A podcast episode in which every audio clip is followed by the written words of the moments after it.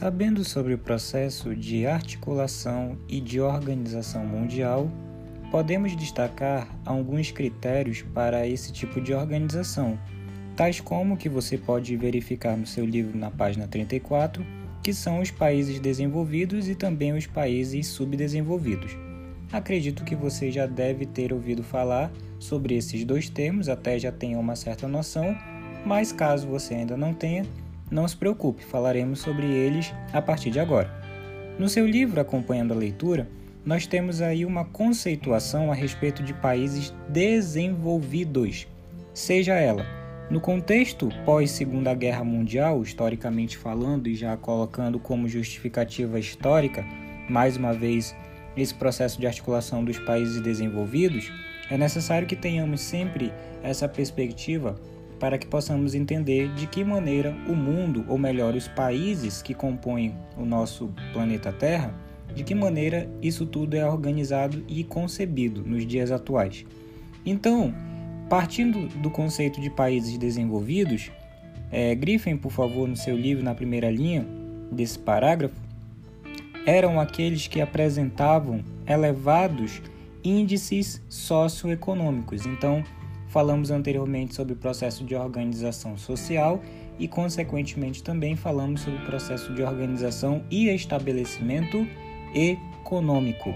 Então, formando o aspecto social mais o econômico, então temos o índice socioeconômico como sendo fundamental para a explicação e visão desses países, sejam eles desenvolvidos ou subdesenvolvidos.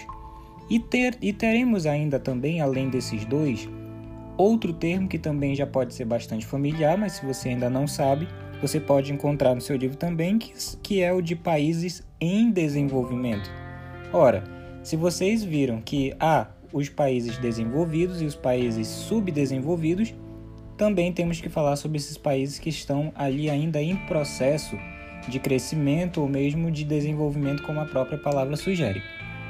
Dito isso, ainda continuando a falar sobre os países desenvolvidos, ou seja, aquela que a produção econômica, mais uma vez falando sobre a questão econômica, era avançada em geral, baseada na industrialização, palavra-chave relacionado a essa questão socioeconômica, como falamos anteriormente, é o processo de industrialização, como foi que isso aconteceu, e a maior parte da sua população detinha grande poder de consumo e havia conquistado boa qualidade de vida. E isso falando sobre aquele período ali no contexto pós Segunda Guerra Mundial. Aconteceu a Segunda Guerra Mundial, momento histórico marcante, e nós estamos falando desse processo relacionado à economia e à sociedade após esse período. Vemos que a partir desse período de é, Grande Guerra, né, da Segunda Guerra Mundial, vemos o estabelecimento de várias concepções e várias organizações mundo afora, e essa questão de países em desenvolvimento ou subdesenvolvidos, enfim, são fazem parte dessa contextualização ou dessa nova organização a nível mundial. Então, além disso, esses países se beneficiaram economicamente das exportações, lembrando que falamos agora há pouco sobre o processo de industrialização, mercado, economia, então, obviamente, quase que interligado de uma maneira bem íntima, né? Falamos também sobre esse processo de exportações. Exportações para onde, professor? Exportação para os países que ainda não havia, é, haviam se industrializado e que dependiam de importação de produção industrializadas. Então, isso quer dizer, havia uma questão de benefício por parte desses países é, desenvolvidos que detinham o poder ali sobre uma certa habilidade com tecnologia, desenvolvimento de algumas estruturas, até mesmo na questão econômica, e aí acabavam se beneficiando dessa situação para o seu crescimento sobre aqueles países ou aquelas localidades que não tinham todo esse acesso. Então nós falamos até esse momento sobre os países desenvolvidos. A partir de agora, nós falamos sobre os países subdesenvolvidos que é o seguinte: eram os que compunham o segundo grupo. Ora, se nós falamos em ordem do primeiro, obviamente que agora, quando fala-se em países subdesenvolvidos, eles pertencem então àquela divisão em grupo, sendo o segundo. Então, esses países é, subdesenvolvidos, eles tinham uma indústria em estágio, isso quer dizer, em andamento, né? ali em processo inicial, e dependiam da importação de bens e recursos financeiros dos países desenvolvidos. Eles tinham uma relação, mais uma relação de dependência com os países desenvolvidos, senhoras e senhores.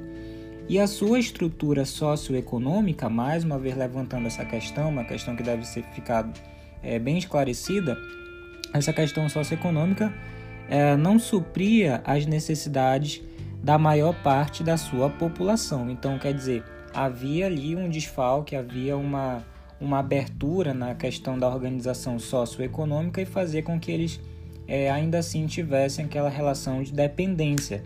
Mas mais uma vez lembrando que eles estavam ali naquele meio termo, né, na metade do processo, como você viu aqui no estágio né, inicial e dependente. Né? Então essas são as características marcantes dos países subdesenvolvidos. Né? Então, dando continuidade aqui no primeiro parágrafo do seu livro, na página 35, diz o seguinte: essa forma de regionalizar o espaço mundial, lembrando que a gente já falou sobre esse ponto anteriormente, né? regionalização, divisão dos espaços, mais uma vez levantando a questão do espaço mundial, ainda é bastante é, utilizada, mas temos ainda muitos países subdesenvolvidos se industrializando, né? Ou que se industrializaram e apresentam melhores socioeconômicas. Isso daí depende muito e deve ser analisado cuidadosamente, caso a caso, para a gente poder chegar a essas concepções, né? Passando então a ser chamado de países em desenvolvimento, né? Então significa que tiveram ali provavelmente um processo de melhora, não significa dizer que eles estão estagnados, que eles se encontram ali no nível baixo, muito pelo contrário, há uma movimentação social econômica ou socioeconômica, né, que então podem ser chamados de países é, em desenvolvimento, que estão em processo, podemos entender dessa maneira.